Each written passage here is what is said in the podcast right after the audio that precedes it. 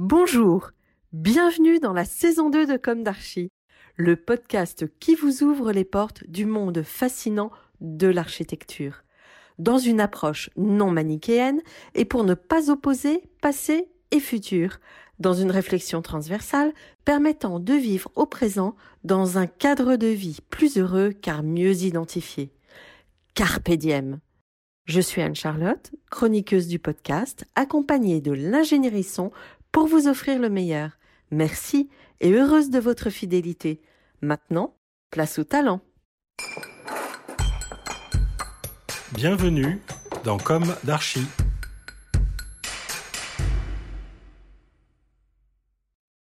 Chers auditeurs, ravis de vous retrouver aujourd'hui en compagnie de Bruno Bouchot. Bonjour Bruno Bouchot. Bonjour Anne-Charlotte. Et bienvenue dans Comme d'Archie. Vous êtes architecte fondateur et à la tête de Bouchot Architecte. C'est ça. Après une autre agence, peut-être dans une autre vie, vous avez fondé en 2007 Bouchot Architecte qui œuvre aujourd'hui autour de différents pôles l'architecture, la maîtrise d'œuvre d'exécution et l'architecture d'intérieur, mais aussi un pôle hors piste voué à se projeter dans le futur. Des disciplines complémentaires et indissociables pour tendre vers une plénitude architecturale. Votre agence œuvre beaucoup en réhabilitation, mais pas seulement, en programme de bureau, mais pas seulement, intervient beaucoup sur de l'osmanien, mais pas seulement. Elle est implantée dans le 11e arrondissement de Paris et compte une trentaine de personnes. Vous vous définissez comme un homme en mouvement perpétuel et vous aimez que les profils de votre agence soient autonomes et se trompent, l'erreur étant le gage d'une progression. Alors on va commencer par le début. Quel est votre parcours, votre jeunesse? Où s'est ancrée votre envie d'architecture? Quelles ont été vos études? Alors, euh, tout d'abord, ma famille est originaire de Nantes. Je suis le petit-fils d'un peintre euh, orientaliste qui s'appelle Jean Bouchot, qui était académicien et qui a bercé mon enfance, puisque finalement, il euh, était plus facile de faire rentrer une boîte d'aquarelle ou un crayon à la maison qu'un instrument de musique. Donc ça prédispose certainement, euh, je dirais, mon, projet de vie professionnel peut-être au début, je voulais être décorateur parce que j'avais un oncle qui était décorateur aussi, euh, qui faisait des boutiques. Je trouvais ça pas mal. Et puis un jour, on m'a dit mais il faut que tu sois avec euh, euh, un métier qui a plus d'envergure. Donc l'architecture, ça serait très bien. Alors je connaissais pas du tout l'architecture. J'en avais une vague idée parce que j'avais un oncle du côté de ma mère qui était architecte, mais le vrai Babakou, l'architecte, qui avait remonté une ruine près de Villeneuve, près de, Cahors, quelque chose comme ça. Et alors là, c'était vraiment euh, le, 68 art euh, terrifiant. grande barbe, grands cheveux longs, euh, des sandales qu'il fabriquait dans sa cave. Donc ça, ça m'intriguait pas mal. Et puis finalement, finalement de 0 à 7 ans, moi j'ai vécu toujours à Paris. Je suis né à Paris. Et puis à 7 ans, mon père, qui travaillait pour l'OTAN, a déménagé avec l'ensemble des, des, militaires de l'OTAN qui étaient à Rocancourt. Et je me suis retrouvé en Belgique dans le Borinage, près des mines et la sidérurgie du Nord. Euh, et, là, j'étais très heureux parce que j'étais dans une base militaire euh, internationale, 16 nationalités. Et en fait, j'y ai passé euh, de 7 ans à 18 ans. J'ai passé mon bac là-bas et je suis revenu à Paris, inscrit à UP4, dans l'atelier Le Maresquier, donc quai Malaquais à l'époque, puisque l'école n'avait pas déménagé à Charenton encore. Et là, je débarque à Paris pour, pour faire mes études d'architecture. C'était un choc une grande liberté aussi, parce que mes parents étaient en Belgique. Et, euh, en fait, euh, j'ai été très bien accueilli dans ces, vieux ateliers euh, des beaux-arts avec un massier qui faisait régner l'ordre dans les ateliers, qui en même temps était secondé par le chef cochon qui s'organisait facilement les, les fêtes dans les ateliers. Donc c'était la belle époque.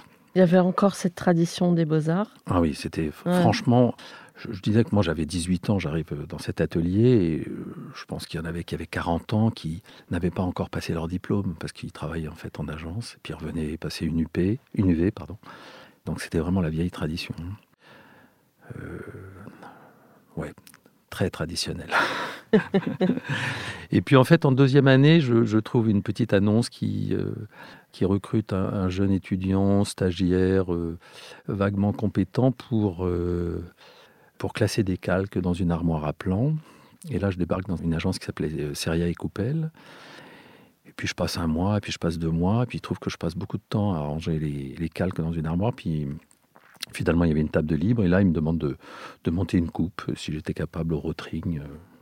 Puis je m'en suis pas mal sorti, donc finalement, j'ai travaillé assez régulièrement chez eux, à faire des photos de chantier comme à faire du plan. En même temps, je suivais mes, mes études et, ça ça m'a mis tout de suite en, main euh, euh, un esprit critique entre le professionnalisme des études et, l'appel de la vie professionnelle avec euh, une certaine ambiguïté. Je trouvais que les études étaient longues d'un seul coup. Mmh. Alors que j'étais appelé, aspiré par la vie professionnelle et donc très impatient. D'ailleurs, ça ne m'a toujours pas quitté, cette impatience. Euh, et donc, j'ai passé mon diplôme. Euh, j'ai d'abord fait le prix de l'Institut, euh, ce, grand châssis de 5 mètres par 3 en papier tendu, qu'il faut remplir pendant des nuits et des nuits. Et puis finalement, j'ai été, été logiste, mais j'ai pas été lauréat. C'est pas très grave. j'ai passé ensuite mon diplôme. J'ai dû me marier un peu avant mon diplôme. Et puis ensuite, j'ai tout de suite travaillé chez Seria et Coppel de façon définitive. Et puis ils ont tout de suite monté un cabinet qui s'appelle Palissade et ils m'ont bombardé gérant. C'était surtout pour faire l'architecture intérieure. Et puis finalement, au bout d'un an, ils s'en sont désintéressés parce qu'il fallait aussi que je le développe après 19h le soir et avant 9h le matin, ce qui était un peu compliqué. Et donc je leur ai racheté le capital. Et puis j'ai tout de suite, finalement, au bout de la deuxième année, j'ai volé de mes propres ailes. Et, finalement, de 1987 à 2007, j'ai développé cette structure. Je l'ai ensuite cédé à mes associés et, euh, j'ai remonté Bouchoir Architecte avec, euh, avec une ambition très, très, euh, très claire dans ma tête. C'était du tertiaire, donc de l'espace de travail, pragmatique, très peu, très peu d'opérations pour les promoteurs, beaucoup pour les investisseurs institutionnels et surtout les utilisateurs. Donc de l'architecture intérieure, je dirais en, proximité avec les utilisateurs. Mhm. Et je ne suis pas malheureux du tout d'avoir fait ce choix. Ouais, vous avez du coup articulé les, les deux pôles euh, d'emblée. D'emblée. Sans, sans, être passé par les arts déco ou non? Non, non, en fait, euh, il y a une sorte d'appétence personnelle, du détail, du cadre de vie qui m'a j'ai l'impression, toujours euh, intéressé. En, fait, euh, c'est toujours des rencontres qui sont importantes. Alors, principalement, quand on démarre, c'est des rencontres avec ses clients. Et donc, euh, au début, je travaillais pour Bouygues Immobilier, et qui, j'avais gagné un petit concours, et en fait, il m'avait donné comme contrat la totalité des opérations de logement et de tertiaire, et je m'occupais de la décoration des parties communes. Donc, aussi bien les halls d'immeubles de logement que l'ensemble des parties communes des immeubles de, bureaux. Et puis euh, la guerre du Golfe est arrivée, la première guerre du Golfe, et, mes contrats se sont arrêtés en deux semaines.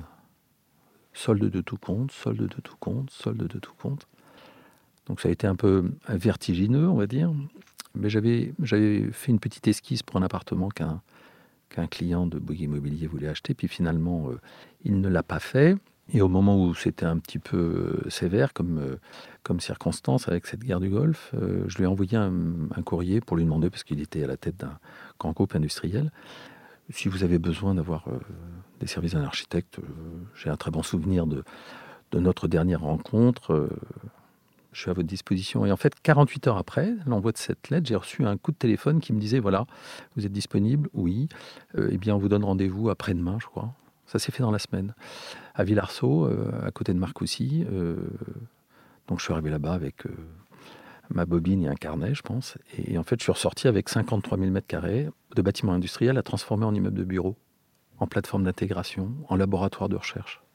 Donc un immeuble industriel qui remontait à quand Alors c'était cinq immeubles industriels ah qui avaient dû... Le premier bâtiment avait dû être construit dans les années 60. Et en fait, c'était des, bâtiments assez longs avec des ponts roulants euh, et qu'il fallait transformer en, en immeubles de laboratoire. Et de... Donc avec une esthétique assez forte déjà Oui, mais, mais un cadre professionnel que je découvrais, c'est-à-dire je travaillais pour l'utilisateur, qui était propriétaire de ces murs, mais pour l'utilisateur. Mm. Et c'était un industriel dans l'électronique, et donc il y avait euh, un planning extrêmement rigoureux. C'est-à-dire que lorsqu'il avait vendu un central téléphonique pour euh, euh, je sais pas, la ville de Jakarta. Ils modélisaient en fait cette implantation dans des plateformes d'intégration. Ce qui fait que quand la campagne de recherche ou de mobilisation des, chercheurs se faisait sur cette euh, plateforme, il fallait qu'elle soit euh, livrée. Et j'ai appris ce que c'était que la gestion d'un planning, la gestion d'un chantier, des études, un timing. Et ça m'a fait un bien fou, parce que finalement, euh, ça me suit toujours aujourd'hui. Et je pense que a mis une tonalité un peu à l'agence, qui, bien évidemment, aujourd'hui a développé une équipe de maîtrise d'œuvre d'exécution. fort de cette expérience, j'ai trouvé que c'était indispensable et, mes, clients euh, euh, le reconnaissent euh, comme étant indispensable. L'architecte n'est pas qu'un dessinateur, c'est un constructeur, faut pas l'oublier. Oui. L'une de mes questions récurrentes dans Comme d'Archi, qui arrive d'ailleurs assez tôt dans le podcast, est est-ce qu'aujourd'hui vous avez le sentiment d'avoir accompli ce que vous imaginiez à la sortie de l'école? Ah, pas du tout. Pas du tout. Moi, je suis plutôt un personnage curieux. Comme je disais tout à l'heure, impatient. Donc, je pense que je ne suis pas du tout là où je me suis projeté et, ce projet évolue tous les ans et se repousse. Je suis pas mécontent du tout de là où je suis et surtout de l'équipe qui m'entoure. Je trouve que si j'ai un succès aujourd'hui à revendiquer sur ma carrière professionnelle, c'est de m'être entouré de personnes de qualité. Mmh. Pour moi, c'est indispensable. L'architecture ne peut pas se faire seule dans sa soupente. C'est euh, un métier de, d'échange, de confrontation, de confiance, euh, de délégation, de responsabilité. Et ça, on ne peut pas le faire tout seul, il faut le faire avec une équipe. Mhm. Alors, on a parlé là pas mal de vous. Vous pouvez continuer sur euh, l'histoire de vos projets. Vous avez ces 53 000 mètres carrés. Et après Et après. Donc, euh, ben, en fait, cette opportunité m'a permis euh, de montrer que finalement, j'avais une vision du métier, j'étais capable de relever des défis. Et donc, je suis petit à petit rentrer chez des institutionnels spécialisés dans le bureau. Et je bénéficiais de cette expérience auprès des industriels pour pouvoir euh, travailler euh, avec des donneurs d'ordre euh, qui étaient plutôt des bailleurs, des mmh. propriétaires. Et c'est comme ça que un jour j'ai fait un petit hall rue Saint-Augustin dans un petit immeuble des années 30 pour une foncière. Et puis ce petit hall, je dis petit parce que finalement, il faut, il faut toujours se méfier des petits projets, parce que ça cache toujours quelquefois des grandes opportunités. Et donc je fais ce petit hall euh, d'immeubles avec euh, du goût et puis une bonne relation, et, ça se passe très bien. Et un petit peu avant Noël, le maître d'ouvrage, qui était une femme, que j'ai depuis, et je la citerai pas, mais j'ai depuis souvent dit que c'était ma marraine professionnelle, la bonne fée qui s'était penchée sur mon berceau, euh, m'appelle avant, euh, un peu avant Noël et me dit J'ai un cadeau de Noël pour toi. Tu vas t'occuper d'une de nos opérations qu'on vient d'acheter euh, rue du 4 septembre. C'est une grosse réhabilitation. Et puis, en fait, c'était un très beau cadeau parce que de, l'architecture intérieure sur laquelle elle m'avait identifié pour cette opération, en fait, elle a fini par me donner la totalité de l'opération, donc aussi bien l'architecture que l'architecture intérieure. Et, ça a été ma première opération avec Sari. Euh, et, ça a été ma première opération qui, qui identifiait euh, la compétence de, Bruno Bouchot euh, dans le, le, microcosme immobilier parisien.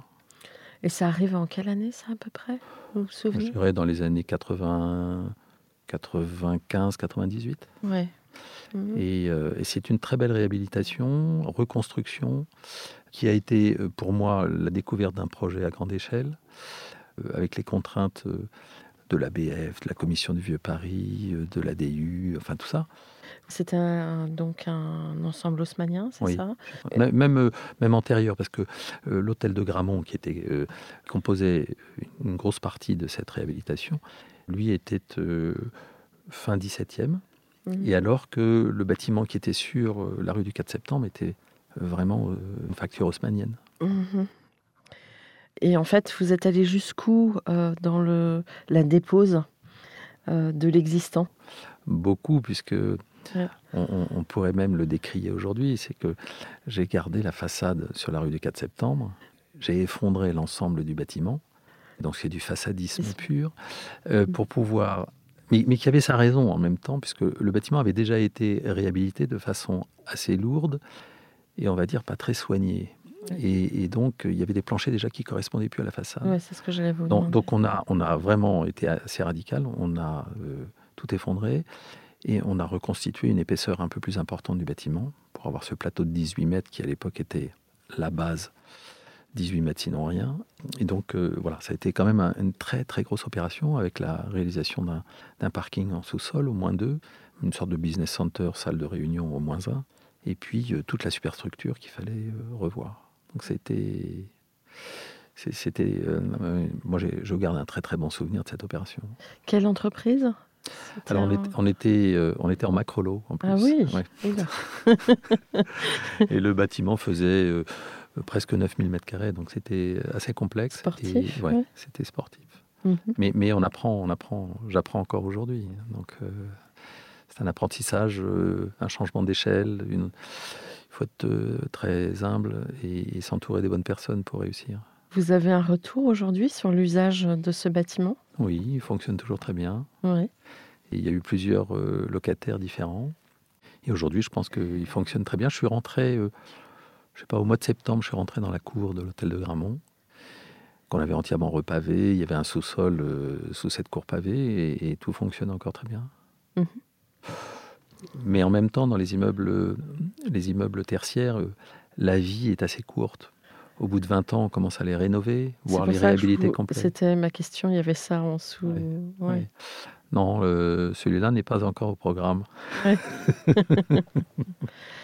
Bah, on va dire tant mieux parce que du coup vous avez anticipé euh, sur euh, l'actualité puisqu'aujourd'hui on parle beaucoup de réhabiliter et de démolir le moins possible. Oui, de- on va même, euh, Mm. on va même dire de rénover. On va plus forcément réhabiliter. On va préserver. Ouais. Ça va être une autre contrainte.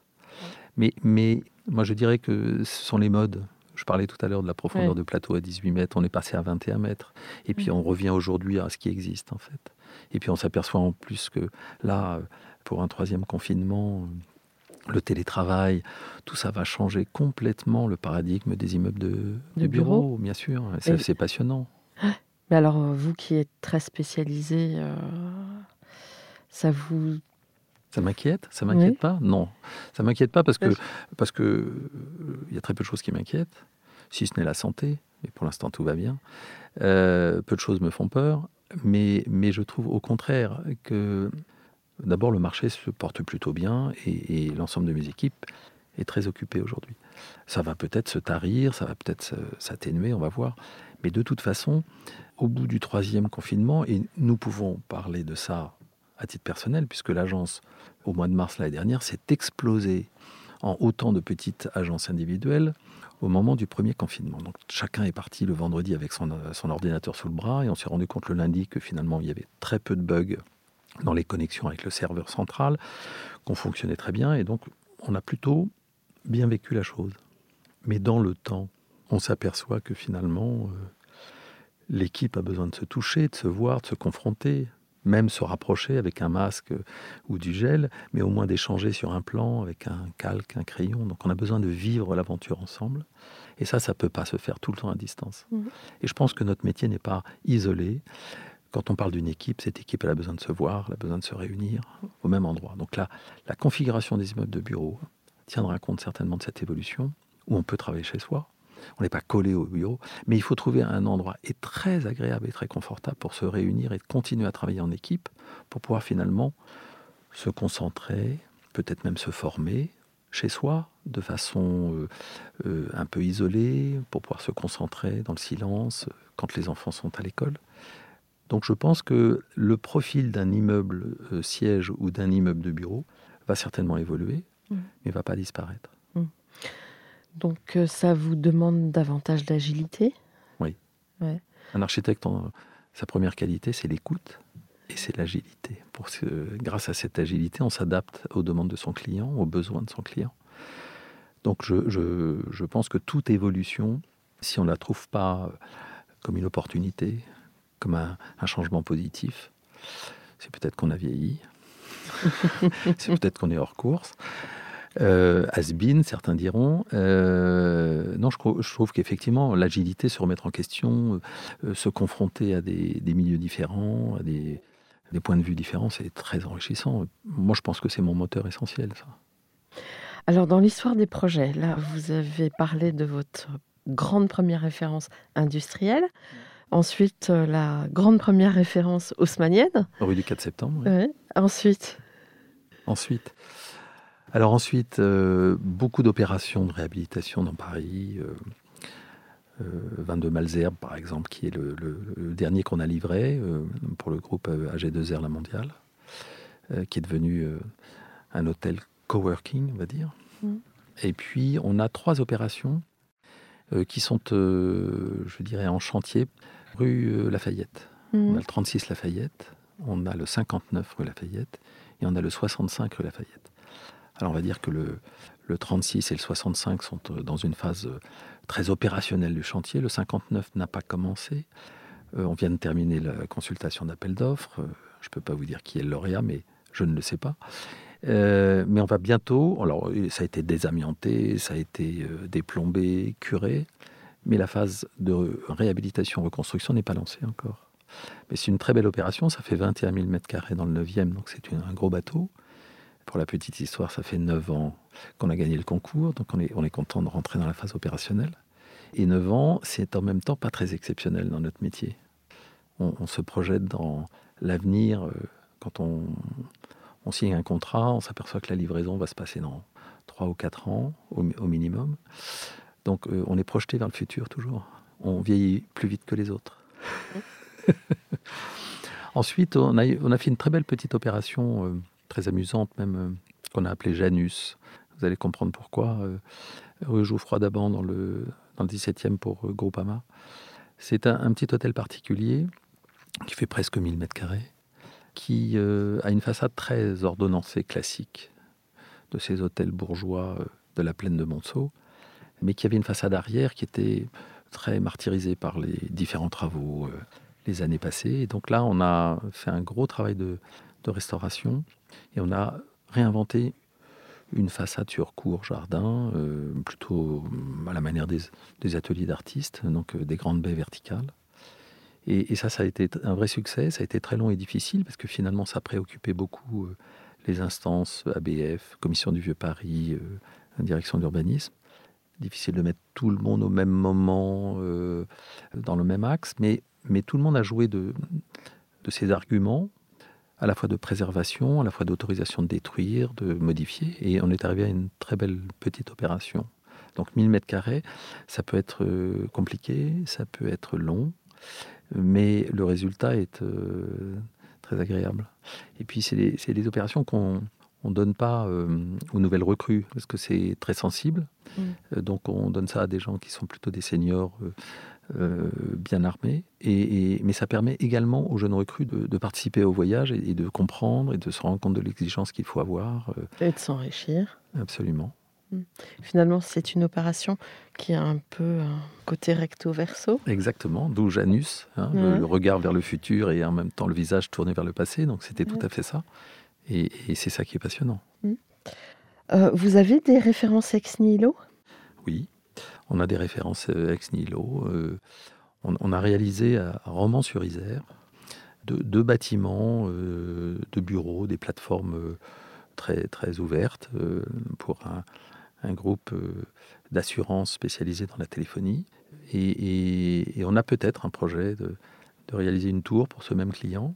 Alors une tour à Romans-sur-Isère, ça pose question, bien évidemment, mais une tour de 100 mètres de haut, ça pose question, mais, mais en même temps, ça, a été euh, une aventure pour nous, pas forcément douloureuse, pas parce qu'on n'a pas réalisé la tour, mais parce que le projet pour l'instant est en gestation, mais parce qu'on s'est délocalisé de la région parisienne, et pour nous, ça nous faisait du bien.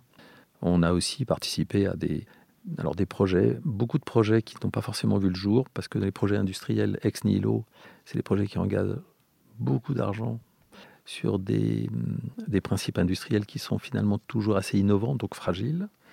Et donc pour Chéreau, par exemple, il y a quelques années, on a réalisé un projet qui n'a pas vu le jour, mais, mais qui euh, était très important. Euh, c'est une usine qui fabrique des, les, camions frigorifiques que vous voyez sur les autoroutes euh, qui traversent l'Europe.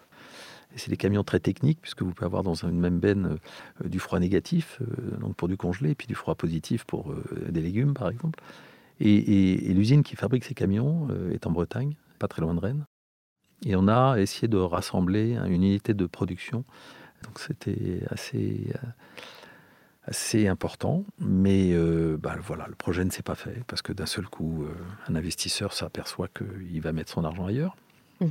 Voilà.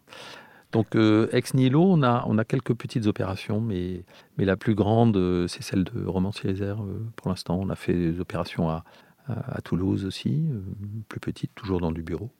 Mhm. Vous avez des références que vous jugez plus emblématiques ou... Oui, je pense que, je ne vais pas me renier, je pense que la, la réhabilitation compliquée, le mouton à cinq pattes, dans les quartiers euh, centraux parisiens, c'est un peu notre, c'est un peu notre cam, on va dire ça. Mhm. Je crois que vous réfléchissez aussi sur euh, la reconversion, ou vous allez me corriger peut-être, des sous-sols. La euh, valorisation des sous-sols. La valorisation des sous-sols, voilà le terme exact. Alors, tout à l'heure, vous avez cité Orpiste. Orpiste, c'est le nom qu'on a donné au, au petit studio qu'on a en interne, qui a comme principe euh, dès son origine, de pousser les limites de ce que nous faisons habituellement. Pour ça que hors piste, on est un peu sorti justement du, du sentier balisé. C'est Hubert, un de mes collaborateurs, qui dirige ça. Et notre idée, c'était d'offrir la possibilité de développer des sujets qu'on n'a pas le temps de développer sur les opérations, parce qu'on est tenu par un planning ou par une, un budget. Et donc euh, la première année, euh, on s'est donné une sorte de projet long euh, qui dure toute l'année et qui permet à l'ensemble des collaborateurs de l'agence de se concentrer en prenant leur bourse de temps libre, d'une certaine façon, sur un sujet, de participer à l'élaboration de ce sujet sur, sur un an. Et donc la valorisation des sous-sols parisiens, qu'on a baptisé Fondamentum, c'était de se dire finalement de moins en moins de voitures à Paris, plus d'obligation de construire des parkings sous les immeubles de bureaux.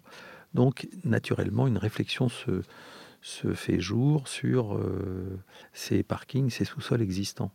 Quelquefois, on a des opérations qui euh, ont moins de 28 mètres en superstructure, pour ne pas être IGH, mais qui ont quelquefois 9 niveaux de sous-sol. Qu'est-ce qu'on fait de ces 9 niveaux de sous-sol quand on n'y met plus de voitures mm. Et ça, ça a été un vrai sujet de réflexion. Et donc, on a pris plusieurs thèmes de bâtiments existants parisiens et on s'est posé les questions. Et puis, on a, fait on a délivré notre réflexion au cours euh, d'une soirée qui était un peu le symbole de la vie d'avant euh, le Covid, euh, mais qui a eu son succès et qui nous a permis de, montrer, de délivrer devant une tribune le travail de l'ensemble de l'agence sur ce sujet, l'existence de, de hors-piste et, de sa vocation, et puis, euh, eh bien, très vite, euh, d'autres sujets sont arrivés, comme euh, la surélévation. J'allais vous enchaîner. En passant de la cave au grenier, on s'est posé la question de la surélévation. Pourquoi? Parce que, inévitablement, dans, la, dans, la, dans le travail de réhabilitation, la valorisation de l'air qui se trouve au-dessus de l'immeuble, dans son potentiel constructible lié aux règles d'urbanisme, c'est un vrai dogme à Paris, la surélévation. Alors on a le droit de le faire. Les gabarits, pour que tous nos auditeurs puissent comprendre, euh, on doit respecter les gabarits, donc les hauteurs. Absolument. Hein, on est souvent dans des périmètres euh, des ABF. Alors toujours.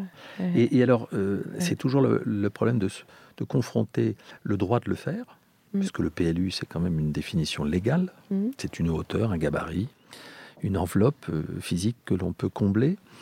Et puis, et puis, il y a le contexte historique, euh, le contexte social, le contexte euh, du patrimoine, enfin tout ça, qui fait que on a le droit, mmh. mais, mais on n'est pas libre.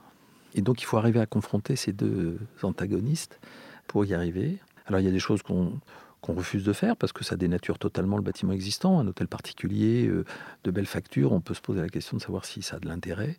Et puis surtout, de surélever en, en définissant une limite très claire de l'histoire confrontation de, du passé et puis euh, tentative de modernité, pas toujours très réussie. Donc euh, c'est souvent, souvent ces surélévations, elles interviennent dans l'épaisseur de l'îlot. Oui, hein absolument. Alors mhm. souvent on peut surélever dans la bande des 20 mètres mhm. depuis la rue. Euh, donc c'est la façade principale de l'immeuble au vu de tous. Mhm. Donc il y a des choses qu'on refuse de faire et on se pose, on n'y va pas. Et puis il y a des sujets quand même qui sont assez intéressants parce qu'on se dit finalement euh, le bâtiment a déjà été euh, surélevé deux fois. Mmh. Donc euh, la nature patrimoniale du bâtiment est plus tout à fait vierge. Et donc là on se dit bon bah j'ai le droit de construire encore un niveau. On travaille quand même dans un contexte financier.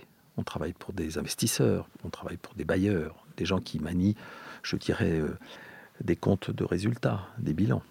Donc si on peut leur faire gagner de l'argent, ils sont plutôt contents qu'on le fasse. Donc nous, on s'inscrit parfaitement dans ce contexte de réalité professionnelle.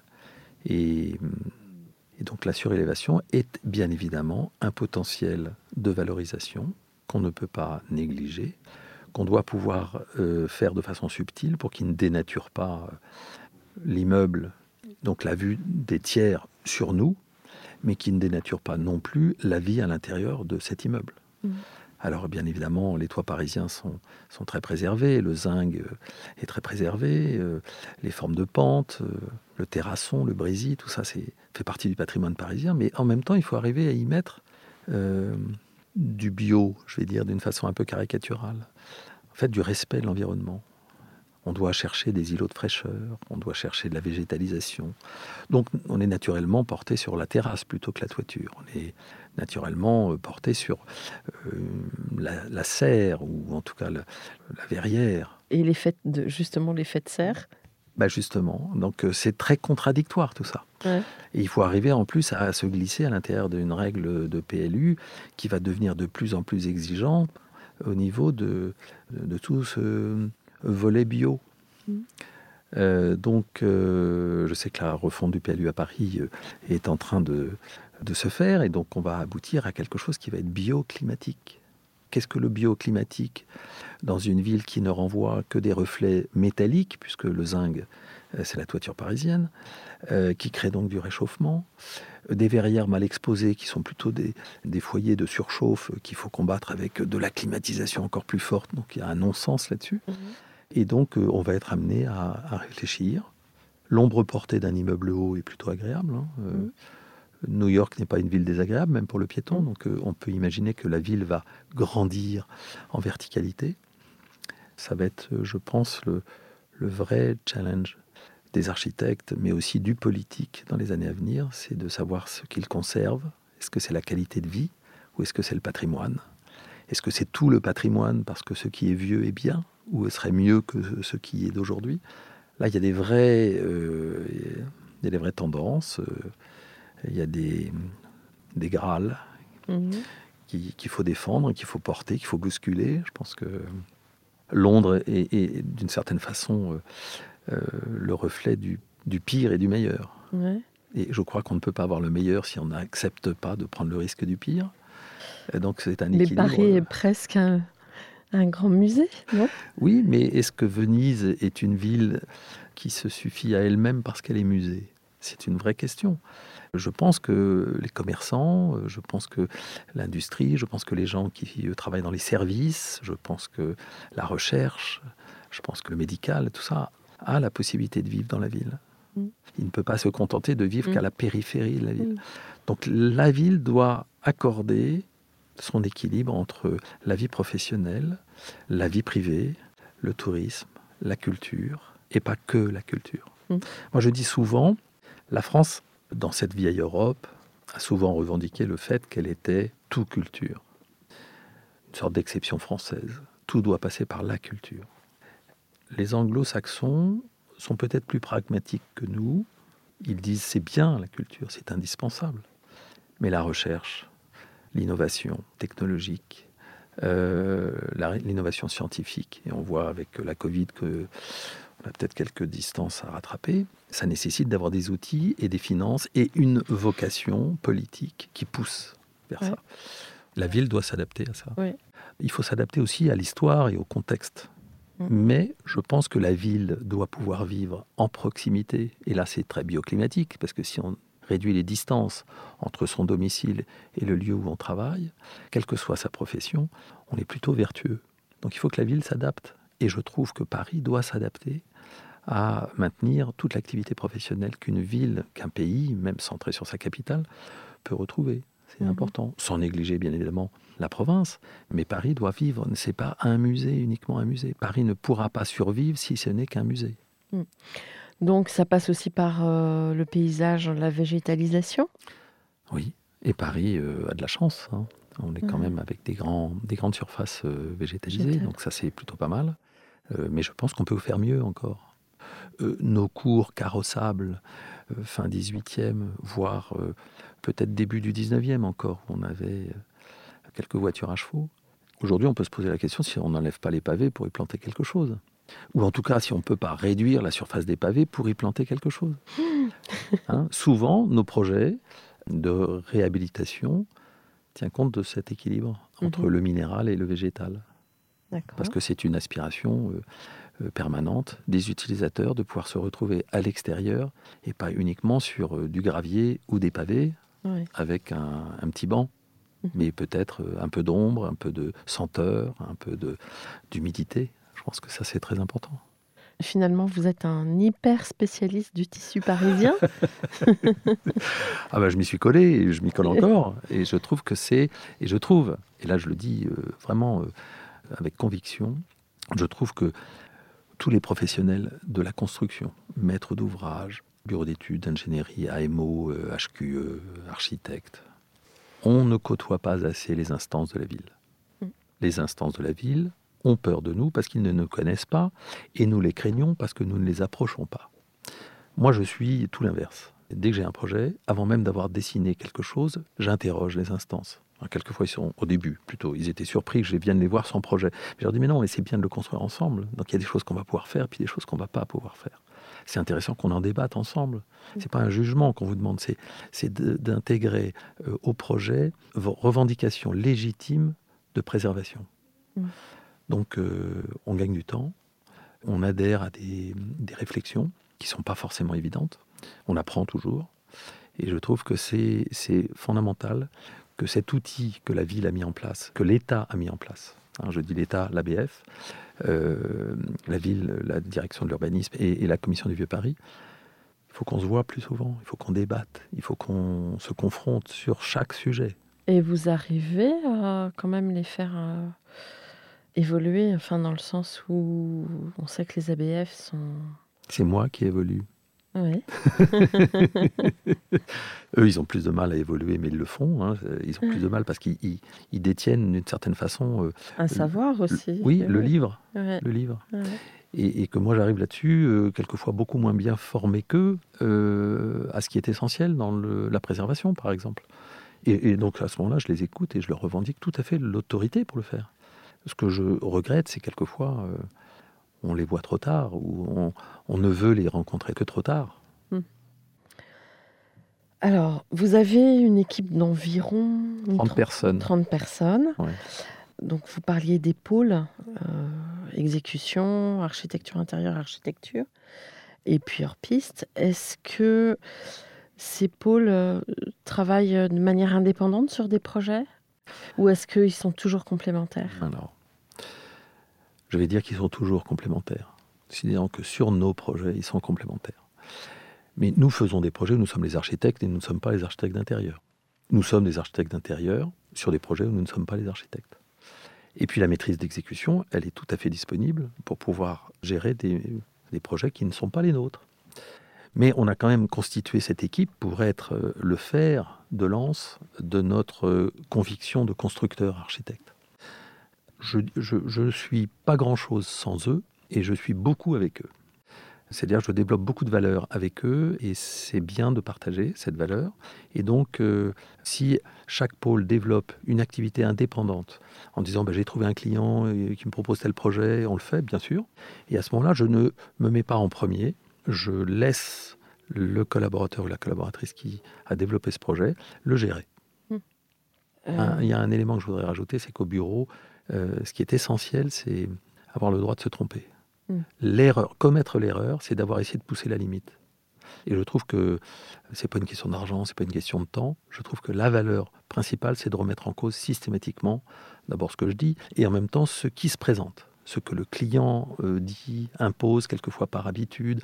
Et, le fait de à chaque fois le bousculer en lui disant mais il y a peut-être une autre alternative, euh, c'est notre but essentiel. Hmm. Vous travaillez beaucoup avec la maîtrise d'ouvrage privée Oui. Essentiellement? Oui. Euh, je dirais, je dirais, c'est pas que je veux pas le public, c'est que mes dossiers sont pas retenus par le public. ça viendra peut-être? ah, mais j'espère. Non, mais quand je dis ça, quand je dis ça, c'est pas tout à fait vrai. Mais disons globalement, par rapport au nombre de dossiers sur les concours qu'on envoie pour le public, on est très rarement retenu. Alors je dirais qu'avec bonheur, on a fait euh, le siège du du CNC, le Centre national mmh. de, cinéma et d'image animée. Donc ça, on était très contents. Une, rénovation et, un space planning abouti jusqu'à la livraison de, euh, de, chaque poste de travail. Donc ça, c'était très bien. Et ça, c'était un marché euh, public. Et puis là, on a quelques projets qui se présentent euh, sur la trame du marché public. Mais nos, nos clients sont essentiellement les, institutionnels privés. Vous avez des velléités de passer les frontières ou pas forcément? Oui, euh, on a participé à, un projet en Guadeloupe euh, pour un investisseur américain euh, qui a fait un multiplex de cinéma à côté de l'aéroport en Guadeloupe. Et je trouve ça assez agréable de, d'emmener ses équipes changer d'air d'une certaine façon. Alors, nous, on est très opportunistes, en fait. On, part en Bretagne parce qu'il y a une bonne raison d'y aller. On, on part à Romans-sur-Isère parce qu'on est appelé là-bas on descend à Toulouse parce qu'il y a un sujet. Donc on n'a aucun, aucun frein à, bouger, au contraire. Et puis on a eu l'occasion de faire quelques voyages euh, d'agence euh, pour euh, à la fois visiter des ouvrages extraordinaires en, Espagne ou, en Écosse par exemple. Alors en dehors du fait que effectivement c'est un peu team building comme voyage, mais c'est intéressant de voir comment ça se fabrique aussi à l'étranger le, le, MIPIM, ce salon international que on fréquentait avant tout ça, euh, était une manière de confronter les projets, les visions.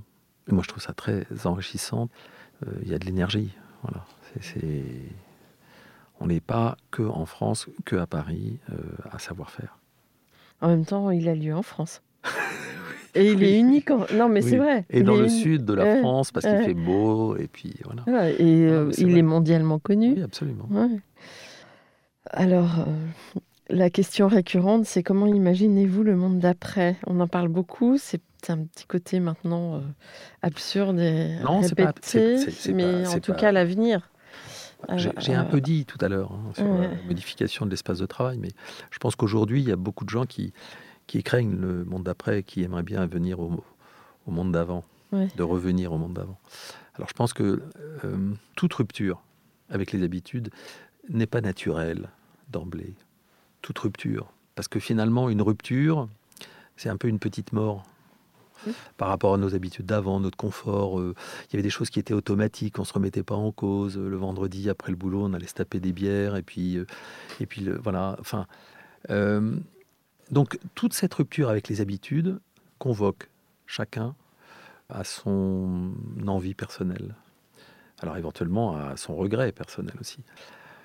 Moi je suis optimiste de nature, donc je me dis même quand on secoue très fort euh, la bouteille, ça se remet en place, peut-être différemment, mais ça se remet en place. Et donc je pense que ce qui serait un drame, et pas que pour moi, pour tout le monde, et pas que pour ma profession, pour tout le monde, si, si après ces douloureuses restrictions, on devait affronter une récession douloureuse. Alors là, ça sera dur pour tout le monde. Et, je ne sais pas du tout comment je réagirais. Moi, je, pense qu'aujourd'hui, si je réfléchis en essayant de me faire un peu peur, la seule chose qui est essentielle pour moi, qui me, qui continuerait à me rendre heureux, c'est que je puisse continuer à travailler avec mon équipe que j'ai aujourd'hui, euh, vis-à-vis desquels je suis très reconnaissant, mais surtout avec qui je suis bien. Mhm. Alors c'est un peu contradictoire avec ce que je viens de dire, la rupture et en même temps la continuité de ses habitudes. Donc il faudra réagir, il faudra s'adapter, mais euh, il y a beaucoup de jeunes à l'agence. Et moi, je trouve que ces jeunes, euh, en plus, euh, là, on vient d'en recruter, donc il y avait évidemment un peu de mal à trouver le premier stage, le premier boulot, ou, le second, ou la suite de trois stages pour que ça devienne du boulot. Moi, j'ai pas envie que ça s'arrête trop vite. Envie, au contraire, que ça continue. Vous avez aussi des piliers dans votre équipe Oui, j'ai des piliers, et puis j'ai 61 ans, donc je me dis qu'aussi, c'est bien que je prépare le relais. Hmm. Je prépare la suite, c'est-à-dire que y a trop de confrères qui se sont loupés dans la transmission que moi je veux la réussir. Euh, j'ai des références comme ça. Il y, a des, agences parisiennes qui ont très bien passé la première génération, la deuxième génération, la troisième génération. 2, 3, 4. Exactement. des champions. Hein. Des, TACC ou des choses comme ça. Donc on se rencontre, on discute, on, on échange sur la manière dont ça s'est passé. Et donc moi, je suis aujourd'hui euh, dans un processus effectivement de, transmission euh, euh, partielle et puis un jour total, parce que, parce que je serais trop vieux, ringard. Pour l'instant, ils ne me le disent pas, donc c'est très agréable. Mais, la jeunesse, c'est un peu dans la tête oui, oui, je pense, oui, tout, à fait, tout à fait. Mais, mais, mais en même temps, je leur laisse ce terrain d'expression, de remise en cause, d'évolution. Et je pense qu'il ne faut pas perdre de vue qu'on doit être en permanence à la recherche d'innovation hmm. dans les outils, dans la manière de voir, dans la manière de servir notre client, la manière de faire notre métier. Parce que. Puis ça bouge vite. Hein, Alors ça bouge vite et en même temps, euh, ça fait du bien parce qu'on était quand même. Et nous sommes encore un peu ancrés dans un métier très archaïque. Vous êtes confronté à la matière? Oui, c'est justement le, le, sac de ciment. Il n'y a pas très longtemps, il pesait 50 kilos. Aujourd'hui, le maximum, c'est 35 kilos. Mais on peut même se poser la question de savoir si c'est vraiment une innovation de penser au, poids du sac de ciment. Euh, c'est quand même très archaïque un chantier. Hein, je veux dire, euh, on se promène avec des bottes de sécurité, on se promène dans la poussière, on se promène dans des, gravats, on ne sait pas très bien ce qui est gravat et ce qui est pièce de rechange. Et puis en plus, on revient à la pierre, à la paille. voilà, voilà, à tout ça, absolument. Et, avec beaucoup d'innovation, parce que la gestion de tout ça se fait euh, à travers euh, de la domotique, à travers euh, des ressources numériques, digitales. Et non, moi, ça, c'est un univers que je trouve essentiel et pour lequel on a beaucoup de retard dans notre métier de construire. Mm. Alors, quel conseil donneriez-vous aux étudiants en architecture aujourd'hui? Bah, C'est une très bonne euh, un très bon enchaînement parce que finalement, euh, moi je leur, je leur, dirais si ils, ne sont pas les meilleurs dans l'utilisation des nouveaux crayons, c'est-à-dire toute l'informatique d'aide au dessin et à la conception, c'est pas une bonne chose. On ne dessine plus euh, véritablement au crayon, on ne conçoit plus véritablement au crayon. On doit intégrer le BIM tout petit. On doit même intégrer peut-être une certaine forme de savoir-faire dans la programmation. Donc je pense que ça, c'est un outil qui est indispensable pour pouvoir discuter de face à égalité avec les ingénieurs. Ensuite, euh, on a un métier qui repose sur le pouvoir de l'argent, mais le pouvoir positif. Sans argent, on fait rien. Un architecte aurait fait la plus belle œuvre euh, et qu'elle ne puisse pas se, construire à cause d'un problème financier, ça reste un dessin. Donc notre devoir de constructeur, c'est de rendre notre dessin constructible. Et la première étape, c'est de trouver le financement. Alors soit on nous l'apporte parce qu'on travaille pour un, investisseur, euh, soit on va le chercher. Et on va chercher un promoteur, on va chercher euh, quelqu'un qui a de l'argent et qui veut le placer. Et ce métier de l'architecture lié aux structures de l'argent, c'est quelque chose qu'il faut connaître. Que ce soit dans la structure publique que dans la structure privée, c'est indispensable. Donc vous pensez que les étudiants doivent euh, prendre conscience de ça? Doivent être formés pour ça. Je pense qu'un architecte qui ne sait pas lire un bilan, d'exploitation d'un opérateur immobilier, il a quelque chose en moins. Mais un opérateur immobilier, pas uniquement tertiaire, quel qu'il soit, la structure publique, quand elle met sur le, euh, la table un budget et que le projet architectural ne tient pas dans ce budget, c'est la responsabilité de l'architecte. Alors vous, vous avez une appétence pour l'exécution, mais aujourd'hui les promoteurs privent pas mal l'architecture, enfin l'architecte, de l'exécution. Oui, alors, euh, Et ça fait des choses qui sont un peu catastrophiques. Non, mais euh, jetons le pavé dans la mare. Euh, je, sais que vous aimez revendiquer, alors hop. Oui, absolument. L'architecture en France, parce que j'ai finalement quand même pas mal de, confrères en Belgique ou en Angleterre, voire en Espagne. en France, on s'est fait couper les ailes de toutes sortes. Euh, alors je vais être euh, peut-être un peu caricatural, mais c'est pas tout à fait faux. Euh, le maître d'ouvrage, il, il s'est rendu compte que finalement l'architecte lui apportait pas sa science pour faire un programme. Alors, il a d'abord identifié un programmiste, et puis ensuite il s'est dit non, mais c'est pas suffisant, donc il a inventé les AMO, l'assistant maître d'ouvrage. Alors qu'une grande partie du métier de l'assistance maîtrise d'ouvrage, l'architecte, conscient de ses responsabilités, est capable de le faire. Alors ensuite, après, euh, tous les bureaux d'ingénierie et les ingénieurs euh, ont dit, mais toute la partie de réalisation, construction, c'est très sérieux, ça. On ne peut pas donner ça à un doux rêveur. Donc nous, on va se, monter en, bureau d'ingénierie, MOX, euh, on va faire euh, même mieux, on va intégrer des bureaux d'études toutes compétences. Et puis on va même euh, peut-être intégrer l'économie du projet, parce que finalement là aussi c'est très très sérieux, ça parle d'argent. Donc, et, finalement petit à petit l'architecte s'est pas rendu compte qu'il perdait de la compétence, il perdait de la reconnaissance, il perdait du savoir-faire. Et donc à un moment donné, il comme moi, à un moment donné j'ai réagi, parce que je me suis dit mais finalement j'ai besoin de savoir parler d'argent.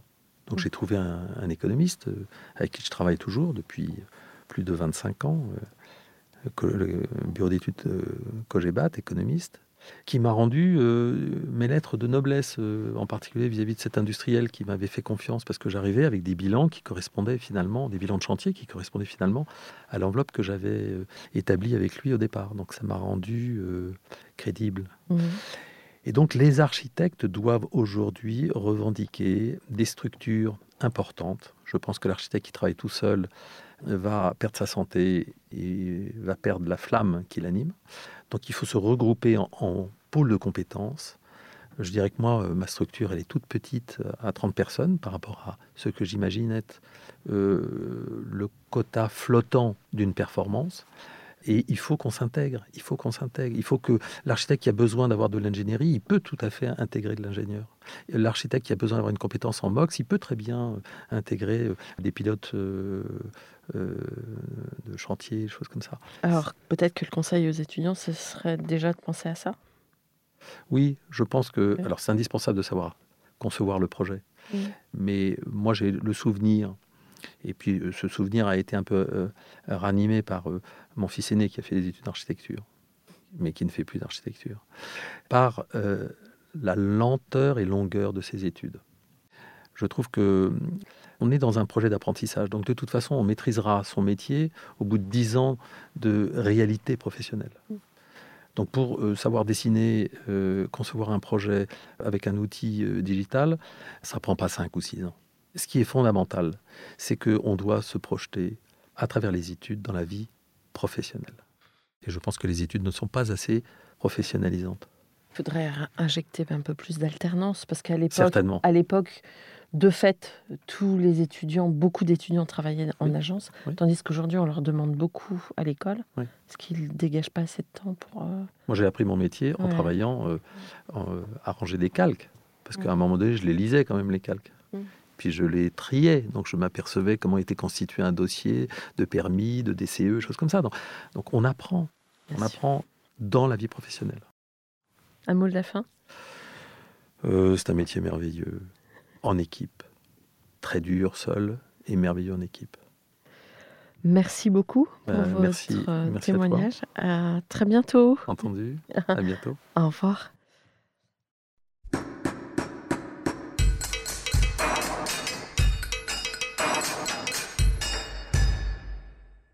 Chers auditeurs, merci pour votre écoute. N'oubliez pas de retrouver nos sujets en avant-première sur Instagram à l'adresse comme d'archi podcast, C-O-M-D-A-R-C-H-I podcast.